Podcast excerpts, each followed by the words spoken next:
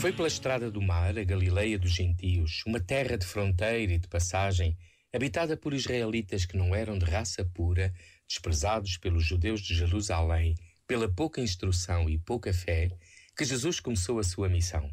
Foi aos excluídos e marginados que levou primeiro a sua luz. E com uma pregação nem meiga nem consoladora, gritando contra as injustiças dos poderosos ou fazendo campanha à custa das misérias do povo, propôs a conversão de todos e cada um, ricos ou pobres, crentes ou indiferentes. Metanoia, conversão em grego, não significa mudar um bocadinho, mas fazer uma reviravolta interna que tem consequências em todos os campos da ação humana. Uma mudança por causa do reino, pois não se pode ficar na mesma quando nos encontramos com Jesus Cristo.